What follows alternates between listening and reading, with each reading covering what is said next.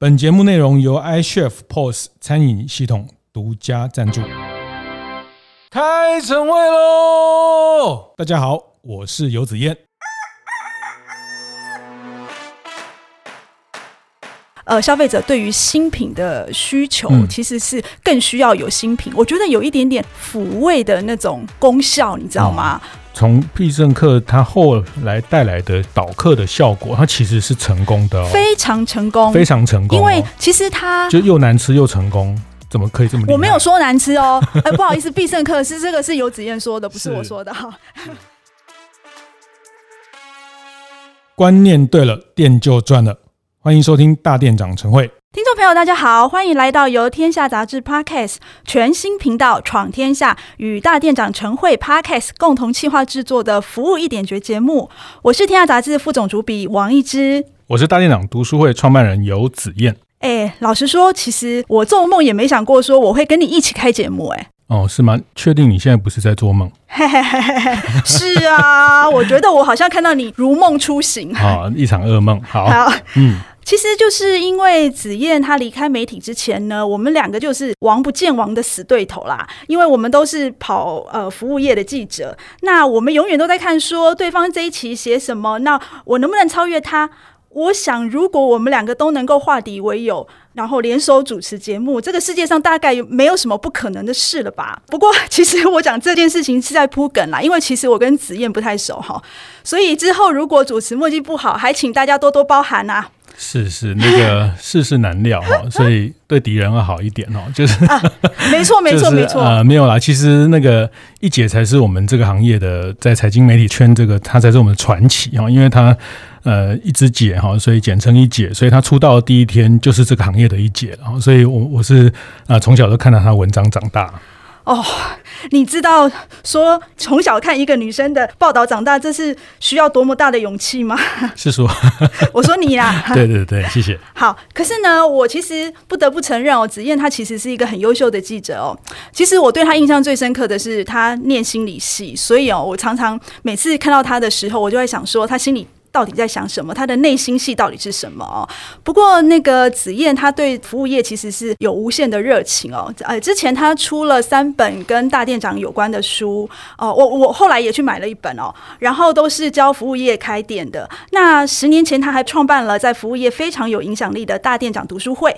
哎，好，子燕，你可以现在纠正一下我对你的介绍。是，是，好好，那就这样。那个一姐一姐说的客观中立哈，这个都经过查证哈。那呃，你说的都是事实，呃，我我完全接受哈。那不过这一姐也是真的，我我不是只有看你的报道，我也看你的书哈。那个你也有三本书，很厉害的书哈。鼎泰丰你学不会哈。那呃，还有这个什么客人教我的一百个心法哈，服务心法，还有呃，跟苏国伟老师合作的再难搞的客人都能怎么样，都能搞定的哈。这三本书，不过这三本书也不用找，背的好辛苦哦。对。因为因为那个大伯克莱，我昨天才去查了一下，它不是绝版就是卖完的哈，所以那个大店长这边库存还很多哈，那个大家可以，好，那个一枝姐都已经绝版了，是。哎，你我记得你家有一本鼎泰丰学不会，现在。有有有在在在在在鼎泰丰学不会哈，那我觉得一枝姐真的是鼎泰丰的专家哈，这个不得不说，因为鼎泰丰真的是台湾餐饮界的一个传奇，那走到全世界十个国家的国际化的过程，那他的服务心法，其实我每次去鼎泰丰吃小笼包就想到你哈，所以我后来就嗯，杨老我对杨老杨老板不好意思，对，好那但。我我觉得这谢谢啦，谢谢谢谢，一直邀请我们一起来开一个这样的服务一点绝的节目哈。那呃，其实我我老实说了，我我觉得也也蛮激动的啦。呃，不是只有感动，我觉得这段时间其实服务业，我们常说服务业是一个它不歧视学历的行业哈。服务业是一个跟每个人生活非常密切的行业。你可能早上一出门上班前喝了一杯咖啡，买了一个早餐，可能就是那个早餐店的老板的。的一个问候，一个笑容，一个帅哥，一个美女，哈，就让我们的那天的心情可以有好一点点，好一点点。那其实这个这些人都是台湾社会的无名英雄，那一直也一直在关注这些呃服务业的大小的这些事情啊。其实呃，我我真的很开心，也真的很荣幸，呃，有机会跟一姐一起来共同主持一个这样的节目。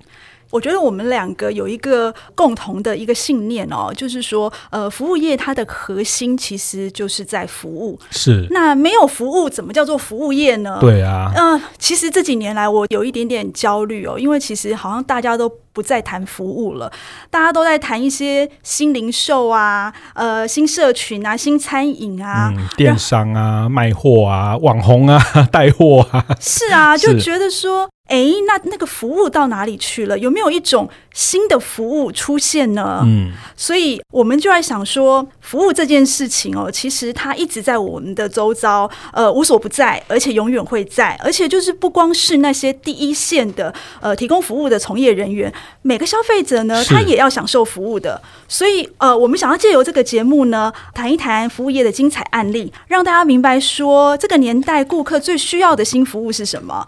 然后每一集呢，我们都会告诉大家一两个诀窍，让你可以实际用在工作上面。好，节目开始之前呢，请大家先在你使用的收听平台按下订阅键，之后有新节目上线就可以收到通知，让你不漏接。好，那我我先来提一个题目哈，那是因为我最近呃很多朋友转寄给我那个一姐在天下官网这个服务一点绝这个专栏里面一篇谈台湾摩斯汉堡，大家都很熟悉的这个素食连锁店哈，那日本来的这个摩斯汉堡。嗯，一直姐去做了一个采访的文章哈，那它里面提到台湾摩斯去年开发了五十五个新产品哈，那五十五个新的商品，甚至比日本摩斯这个 总公司，因为日本摩斯在日本也不过才开发三十一个产品哈，那诶台湾这么会开发新产品，其实也让日本觉得非常非常的惊讶，非常厉害。那呃，一直姐去把这个他们怎么样开发新品哈，我觉得这个也是我们经常在跑服务业开发新品，是每一家店这个每个。月、每一季，或者是每半年都要去经营的事情，那那篇的整理非常非常的完整哈。那我想透过这次的节目，也想请一枝姐多多分享。那那你为什么会注意到这个主题啊？哎、欸，其实我本来就是摩斯的粉丝哦，哦，我超级爱喝摩斯的红茶的。我大概平均两到三天，我只要经过摩斯，我就会进去买一杯这样子。然后后来啊，就是他们又出了那个芒果蒟蒻冰茶。那那个我后来就变心了，就是自从有那个芒果蒟蒻冰茶之后呢，我就每次去就只买那个，所以呃，我每次去啊，我都会开始看一下他们的期间限定商品哦。嗯，就是职业病哦。对，对就是 哎，就要去算人家几秒端上桌，算人家是不是又有新产品？哎，那为什么这次的新产品是是跟上次什么不一样？有没有搭套餐啊？什么？是是，对。然后呢，我就发现说，哎，他们。的那个呃旗舰限定商品，它的更换速度超级快，哦，而且它每个新品呢，哎，都还蛮吸引我去入坑的。那我就觉得说，嗯，其实蛮厉害的。因为老实说，我以前每年都会去日本一两次，嗯，呃，都会去采访日本的那个服务企业。是，然后呢，只要去日本，我一定会找摩斯去看一下。哦，他们那边有那个红摩斯跟绿，绿摩斯。哎，你竟然知道哎，欸？对对对。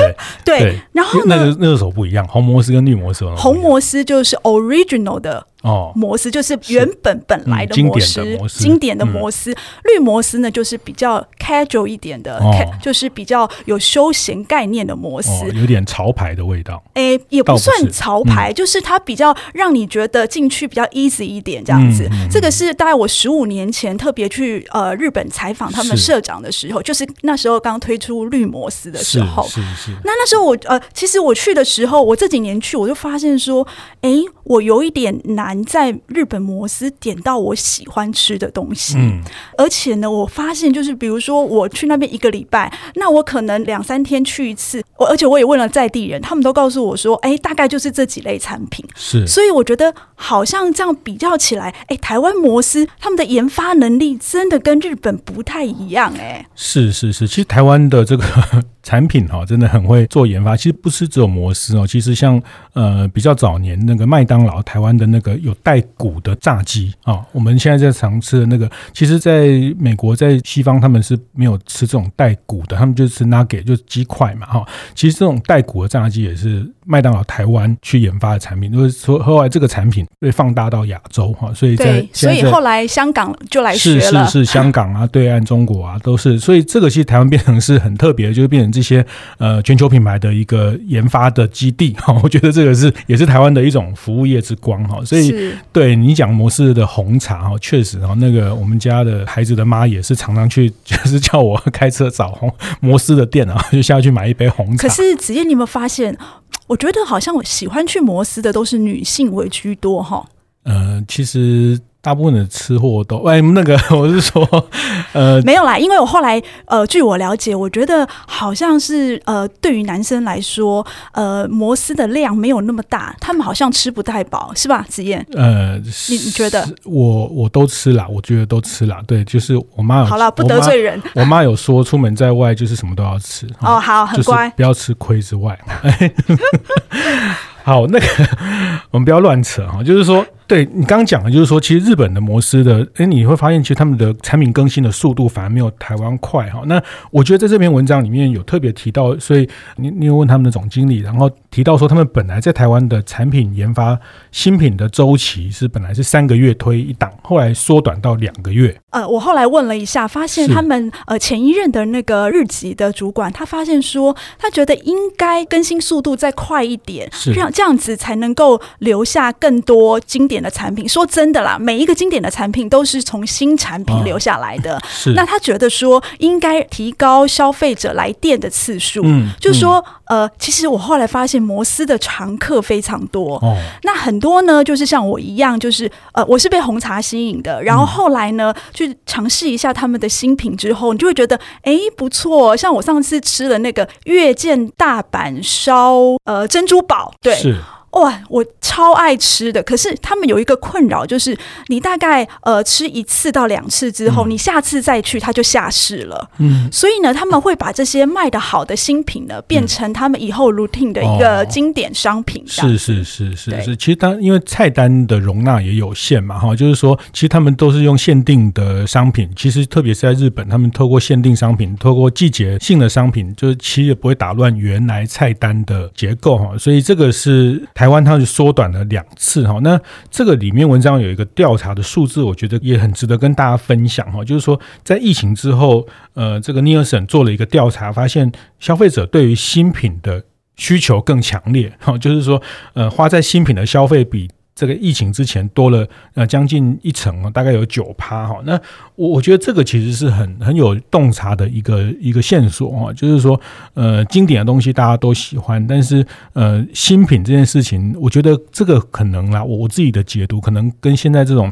刷 IG 啊、po FB 啊，就是说你一定要新梗，不然你永远就是 po 那个麦香鸡，po 麦香鱼，就是它没有没有梗可以抛所以看起来这些变成餐饮服务业，变成说新品的推动，那在疫情之后，确实这是一个总体的哈，就是说，呃，所以看起来摩斯其实提早看到了这件事情嘛。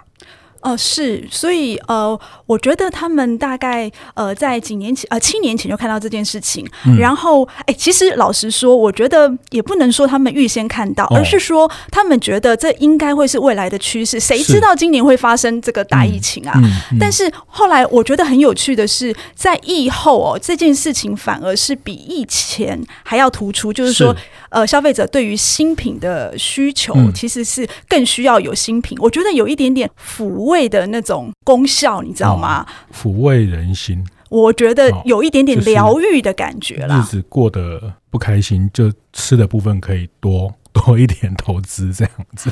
哎，我觉得。大家会希望能够借由吃的东西的多变呢，然后让自己的心情呃稍微变好，然后每天呢就很可以很开心的去面对那些很不顺遂的上班生活这样子。那那到底到底台湾模式是怎么做新品开发？好，那我们休息一下，待会再回来现场。节目进行到这里，稍微休息一下，和大家分享我们节目合作伙伴 iCHEF 的相关讯息。十月份 iCHEF 的餐厅成长课程现正热烈进行中，包括餐厅劳动法规班、数位行销课程、Google 我的商家经营课程等，都在本周进行。最近疫情好转，餐厅内用客人逐渐回流，餐厅曝光与员工管理的议题也越来越重要。这一系列的课程，相信一定可以帮助所有餐厅经营者持续进步，而且只要是 iCHEF 的用户。都可以完全免费哦。接下来十一月份的课程也即将公布，有兴趣的大店长们可以随时注意 iCHEF 的相关讯息哦。好，我们现在回到服务一点绝节目现场。刚刚呢，我们提到了摩斯的新品开发，哇，真的很厉害，竟然比他们的日本母公司，呃，时间呢还要。短就是他们呃，日本母公司是呃每三个月一次，那台湾呢每两个月就一次了。我觉得很有趣的是哦，就是他们在开发新品的时候，我特别去问了那个他们台湾的日籍主管哦，他特别跟我说，他要求他们的团队呢，每一次试吃的时候都要吃汉堡一半以上，不可以只有咬一口这样子。哦，这个就是说他们怎么开发新品的成功率可以提高。这个是第一个很关键的，就是新品试吃的时候不能只吃一口。对，就是我其实那时候在十几年前的时候呢，呃，我去日本采访他们现在的日本摩斯的会长哈，是。然后他跟我说哈，因为那个创办人呃，日本摩斯的创办人是他的叔叔哈，他说创办人当初他在研发这种开幕商品的时候，嗯、他都是吃饱饭以后再进行试吃，哦、这好残忍、哦，我觉得很挑战。安排那个一点半我们开会试吃这样子，对，对。他的原因呢，就是说。吃饱饭之后呢，嗯、你还愿意吃的汉堡呢，是才是真正的美味。这样子，真的我我每次肚子饿都不敢去逛面包店，我就想要吃饱再去逛面包店，哦，这样会少买几个，真的有差。哎，真的有差哦，对，真的有差。哦，哦忘了提醒，哎，跟大家提醒一下哦，子燕他是面包控哈、哦，对，对，对，这个我们之后有机会可以再另辟专辑。所以这个他们的这个试吃就是要吃饱饭试吃，而且要把它吃一半以上，不是吃吃一口两口。那我就觉得很奇怪啊，嗯、你怎么会想要说一定要要求人家吃一半以上？如果真的不好吃的话，怎么办呢？是。然后那个呃，日本副总就跟我说，他说有一些汉堡啊，它食材是放在汉堡的中间，嗯、所以你不能只有咬一口，你只有咬一口，哦、其实你是咬不到那个食材的。嗯。所以你一定要吃到一半。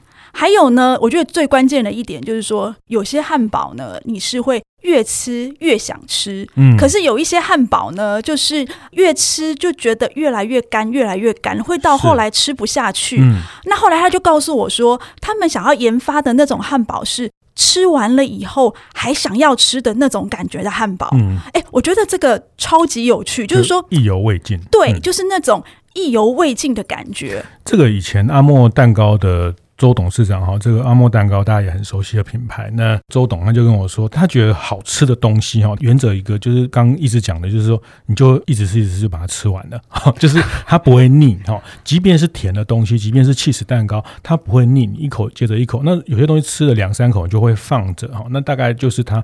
那真的好吃的东西，不管它是甜的咸的，就是它就一口一口一口你就就吃完了哈。那其实这个就是很直觉的那个，每个人都有对美味很直觉。那个部分，其实其实我觉得这个这个试吃的原则也非常有趣。可是我子燕老师说哈，我本来就是很羡慕这个副总他的工作，因为他每天呢都是可以试吃不同的汉堡啊，是呃那些呃炸物啊，甚至是饮饮品这样子。可是后来我看到他之后，因为我是呃十几年前跟他去过一次日本，然后这一次再看到他，我就觉得我一定不能做这个工作。嗯嗯，因为他的后遗症就是他的体重完全不呃，就是他个他的人完全不是我当初见到的那个人了。嗯，我觉得这是我们服务业很大的职业伤害，这样是。所以我觉得这个就是他们追求美味哈，就是用这个方法。那他还有什么方法是可以？呃，我也很好奇，就是他怎么样去降低失败率哈？就是有些东西好吃不一定。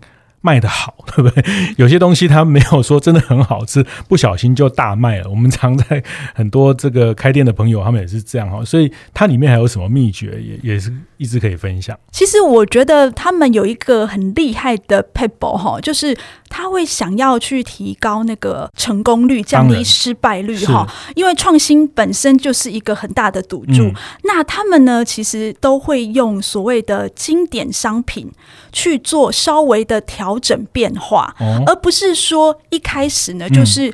截然不同的新的，嗯、就是你会觉得说，哎，这个东西怎么会在摩斯出现这样子？就是让你觉得哦，还蛮直觉。比如说我刚刚讲的，因为他们是日本来的品牌，所以他就出大阪烧的汉堡。哎、嗯，嗯、其实我们觉得还蛮能够连接的，就是说它从畅销的商品延伸，然后再变化，就比较能够降低失败的风险哈。像我最爱喝的那个芒果蒟蒻冰茶也是一样啊，嗯、就是把大家爱喝的红茶，嗯、然后加上呃芒果跟蒟蒻，哎、欸，说真的，很多人都跟我一样，每我甚至到每天一杯的那种风靡程度，是你知道吗？是，所以就是经典的商品，它热门商品去延伸哦，就是帮他找一个哥哥啊，一个姐姐啊，阿姨啊，就是产品的同样类似协同，这个是一个方法。对，基因，嗯、对对对，所以我觉得基本上他们的这个呃研发新品的学问，我觉得还蛮值得在服务业去借鉴的。是因为大家对味道哈，特别是餐厅餐饮业，它其实大家都会有一个记忆点哈。那其实就是说，你你真的也不要变一个。呃，完全不一样的东西，你可以用原来的东西再去做一个一个这种有点像变奏曲啊，或者是说一个演化变化。对，对，我觉得这个方法也也是值得大家去参考啊。但是这之前也有另外一篇，也是在服务一点觉得专栏哦。那这篇我就分享给很多朋友。刚刚那篇是很多朋友分享给我，这篇我倒是就分享给很多朋友。但我可我觉得看到这一家的做法就跟摩斯完全不一样啊！这家也是大家很熟悉的，叫必胜客披萨哈披萨哈。那呃，他们那时候做了一个叫什么香菜皮蛋猪血糕披萨，然后就成为这个社群媒体爆红。那老实说我，我我我没有吃，我我拒吃这个东西。为什么？对，因为我觉得它它太……其实我我我我想点看看了啊，但是因为我之前有一个惨痛的经验，他们那时候之前出了一个什么披萨拉面，跟一家拉面合作，这个非常非常有名哎，它是跨国的合作哎。对，然后我点了，就是而且那个没有小，他们只有大的。然后我们家就三个人，然后嗯、呃，我就说服老婆说啊，试看看，试看看，反正这个怎么样怎么样。结果就就踩大雷了，你知道吗？就是、啊、然后我们家两片都吃不完，剩下的就就变厨余啊，就一定会被雷劈的。就是就是说，我觉得这个这个原则，我就觉得很有趣啊。它它完全就跟刚刚摩斯的那个呃开发新品的原则，就完全是。另外一个背面哈，就是说他们是用美味原则，用你吃饱你还会想吃的东西去开发一个东西。可是披萨哈他们竟然玩这一招。对，其实那时候一出来的时候，哎，老实说哈，我我爱吃猪血糕，然后我也爱吃皮蛋香菜，我都很爱吃。但是这几个加在一起。哦，我我真的没办法。说真的，它其实吃进去的时候有一点点干。嗯、然后我我记得我那时候一直狂灌可乐这样子。然后我记得我那时候一片都没有吃完。后来因为我们就买大送大嘛，哦、所以就 另外一一个另外一个就是送我们家每次都会吃的那个和风章鱼烧披萨这样子。哦、是。然后结果后来我就会改吃那个。不瞒你说，我们家也是剩了。就是很多，欸，可是这个 这个个案其实从必胜客它后来带来的导客的效果，它其实是成功的，哦，非常成功，非常成功，哦。因为其实它就又难吃又成功，怎么可以这么？我没有说难吃哦，哎，不好意思，必胜客是这个是游子燕说的，不是我说的哈。我觉得很特别啦，很特别的味道，就是说。它有两百家实体店，但是它其实哈订单有六成都是来自网络哈。对。那我觉得他这个总经理其实是蛮特别的，因为他其实是做消费品出身的。其实对我看到报道，好像是他是从一个香港人嘛，然后他过去是在这个呃联合利华做这些卖什么洗发精啊、什么消费用品，然后来食品业当总经理。是，所以 totally 就是电商的思维哦。对他来说，开发新品呢，其实就是我觉得讨论度。网络的讨论声量对他是很重要的。嗯、然后流量啦、销售啦，至于好不好吃这件事情，我觉得是见仁见智啊。其实也有人说那个皮蛋呃猪血糕，他觉得很还不错这样子。嗯、但是我觉得这件事情美味这件事情，对于披萨哈来说，也许就没有那么重要。他们在意的可能是呃它的声量传播，还有就是消费者会不会为此呃来打卡尝鲜。先就是说呃他们在意的是让消费者觉得我来吃披萨哈呢，我就是有跟上流行哦。对，这个刚一姐讲到一个关键字叫电商思维，哈，他们是用电商在网络上有没有被讨论，哈，就是这个叫。呃，你喜欢我也好，讨厌我也好，但是不要不理我哈，就是那个，而且现在这个这种社群的时代哈，其实也也，哎，我是有点不太习惯哈，就是就一定要又又黑粉跟铁粉，然后站来站去，站来站站来站去哈，然后这样就变得很有声量哦，就一面倒的说他好，说他好棒棒，其实这个网络就没有什么讨论度。不过我还是希望大家对于我们这个服务一点觉节目呢，基本上还是一面。好的，给我们很好的 那个评价。哦、是是是是是是好，我们那个食物还是要珍惜了哈，就是我们尽量以后不管买了什么好吃不好吃的食物，还是要把它吃完哈。这个如果吃不完了，可以送给就是请体验来帮忙吃，还是要善尽一下我们的社会责任哈。那好，就是说。我觉得这个跟摩斯就是一个反差。摩斯讲的是美味第一，美味第一，但是它很重要是说，它有一个一百二十万的会员，然后它实体店它有重复的会员一直在，所以它要给重复来的人哈，九成都是他的常客，熟客比例也非常高。他要给他们这些人有一些新鲜感，他其实是出发点是从这里去做。商品创新，好，那必胜客它不太一样。必胜客是从网络的思维，就是很多人的疯狂的去看到有人在讨论这个东西，在开箱这个东西，很久没吃披萨，突然讲到这个，哎，想一想，呃，不然也来订个披萨，就是呃，其实我我觉得有一次我跟这个呃呃也是。我们刻意直火的徐静慧、静慧姐啊，静慧姐他们就最早，他们从达美乐啊，其实台湾三十几年，他说其实到今天哦，到今天其实披萨对台湾很多消费者来说，它还是一个呃。比较节庆的时候啊，比如说母亲节啊，为了妈妈不用煮饭啊，所以像今年的母亲节，那个披萨哈就大当机啊，然后就被、哦、对对对就被骂到爆啊，因为这个，那就是说，呃，大家还是比较节庆的时候聚会的时候会想到披萨，但是呃，比较不是日常消费的这种，呃，那他当然，我觉得做做餐饮服务业就是要提高消费的频次嘛，哈，那频次就是说，哎，动不动你平常。不是吃披萨的时候，或是不是那也会注意到有这个新闻，然后就会去想到说啊，不然你来吃个披萨 哈，他就可能他不一定点这个什么什么很怪味的这些什么香菜皮蛋，但是就是就是会增加他消费的品质，这个也是一种呃，就用用这种叫也不是擦边球，就是用用这种间接的方式去用新品间接去拉抬销售。是，所以啊，我们这些开发商品的人哈，其实诶蛮辛苦的诶，就是说呃节庆也好，就是说就要想一些符合节庆感又有季节感，然后呢，就是随时要去找灵感来想办法开发出让你意想不到的商品哈。是，然后哎更重要，我们刚刚还有讲到一点，我觉得要特别提醒一下大家，就是说你在开发的时候，你一定要符合自己的品牌需求。我觉得品牌定位哦，是不能乱开。发，比如说，如果是摩斯，他去开发一个美式的，就有一点点奇怪哈。摩斯来开发个香菜皮蛋猪血糕。哎哎，我觉得好，我觉得可能会那个失败率会有一点点高一点哈、嗯。是定位，回到他的回到定位，回到定位，我觉得定位很重要哈。那我记得呢，子燕她哎是去年吧，你有帮宝春师傅写一本书，叫做呃世界冠军，然后呢是里面好像也有提到一点点跟开发新品有关的原则嘛哈。哎呦，你有看哦？当然，你你特别送给我的 哦，是是是是那个。我也很好奇哦，其实我觉得。我那天我也特别针对这个新品开发这个主题跟宝春师傅讨论的，就是说，哎，那你们面包店怎么开发新品？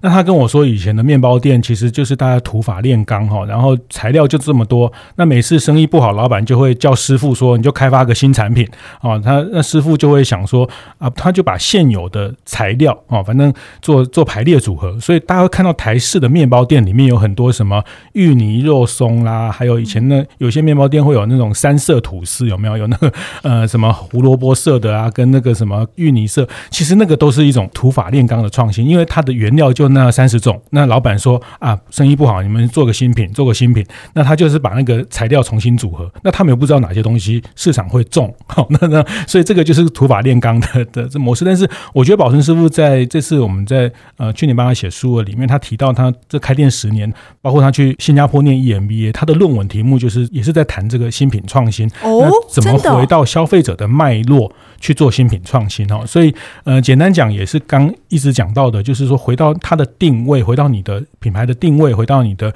呃品牌的客群的特性。所以呃，宝顺师傅说这个叫做有道理的创新。哎，好词。好词，是。我觉得，呃，我觉得这真的是叫有道理的创新哦，因为，呃，我记得摩斯他在那个开发新品的时候，哈。他也很在意消费者哦，所以就是说他呃开发出来的新商品哦，呃到给那个营运主管去试吃之前呢，他会做一个消费者测试，哦，然后他的消费者测试呢，他至少要做呃三十位，是，然后呢给分是六分，那如果呢你那个给分呢平均低于三点八分的话，这个新品呢就再见，就没有办法面试哈，是，我觉得其实消费者还是一个我们开发新品必须要重视的，呃，而且我觉得应该要非常非常在意的一个条件。是是是，其实呃，我觉得宝顺师傅那时候举一个例子，我觉得非常棒。他就是说，他那时候零八年他去参加面包世界面包冠军嘛，哈，那这比赛的时候大家都知道他做了一个酒酿桂圆面包得了奖哈。那其实他跟我说，其实那个面包在比赛现场只有做大概四百公克这么大，但是他回到台湾之后，他把它做成一公斤 这么大的面包。那在十年前哦，大家想就十年前。他把面包做成一公斤，就有道理的创新，就是说，其实有时候他也不是说你一定要找什么新的口味或新的很不得了的，别人都没有用过的什么，那你只是可能你把形式改变一下，比如说他那时候说他们那个桂圆面包，大家应该都吃过那个面包，然后也可能都买过，或是有人送过你，那他们把它做成像一公斤，然后用纸把它麻绳把它包起来，它就变礼物了，你知道吗？就是说，哎，以前以前那我买面包送人家当礼物，好，所以他把这个东西变成一个一公斤的，然后在包装上做一个创新，然后呃，就像其实前阵子生吐司也是，那就变生吐司就变成哎送人的伴手礼。哇，什么时候送人家？你这这几百年来也没有人买把吐司当做礼物去送人家了。就是说，我觉得这也是商品创新的一个很很有意思的逻辑。就是在口味上面之外呢，其实你可以在改变它的呃用途形式，是是是是它的场景哦。所以这个就是叫做有道理的创新。就是说，回到我们今天谈的这几个主题，呃，不管是美味第一，或者是这个讨论度第一，或者是你只是变化一个形式哈。其实像呃。去年也是有一个报道，我也觉得很精彩，就是谈那个肉桂卷那个哦，卡格味，卡格味，他们把五个台北最厉害的肉桂卷，把它变成一个适合在圣诞节姐妹淘聚会的一个商品哦。那其实它也没有开发什么新品，它那没什么了不起啊，就是肉桂卷啊，对不对？哦，很了不起，怎么可以这样讲？没有啦，我应该是说，应该是很了不起，我都买不到，怎么会没什么了不起？啊、真的，你不跟我讲，一千六百八都买不到，嗯，是，就是说，呃，其实他是把它重新把那个全台北就是大家都买不到的那些肉桂卷，把它集合起来，做一个组合，做一个呃，就是你能够在圣诞节，然后跟所有的姐妹淘啊聚会，嗯、然后就大家一起吃肉桂卷，去做一个盒子，然后那个盒子就是提起来，好像是带一瓶酒去参加聚会，就像是呃一零一的那种，就你提着一零一的那种感觉去聚会这样，是是是，所以它就是一个用形式、用使用的场景的不一样去做商品创新哦。所以创新有很多种，其实所以大家不用太拘泥，就是说我一定要再创造出大家完全都没有吃过的那种口味，是不一定，不一定。但我非常同意一直讲的，就是说回到它的定位啊，你的品牌的定位，你要强化什么，让消费者记得，你要协助消费者透过这个商品得到什么样的满足。好，那呃，这个你你必胜客弄一个很怪的商品，然后大家可以开箱，可以刷 IG，被别人按赞，这个也是一种满足嘛。是啊，我我买了那个披萨之后，然后拍完了以后我就满足了。那不要不要吃它呢？哎，其实好像不是那么重要了。哦、你怎么这样啊？就是这是我少女才会做的事情。我是少女啊。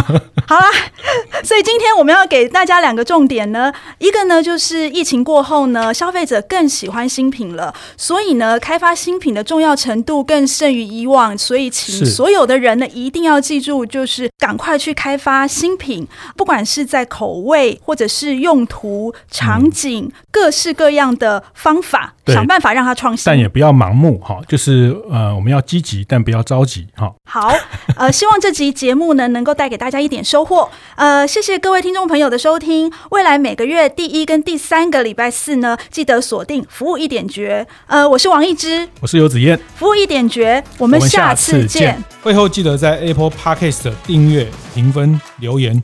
有任何想在晨会上讨论的议题，也欢迎提出。大店长晨会，下次见，拜拜。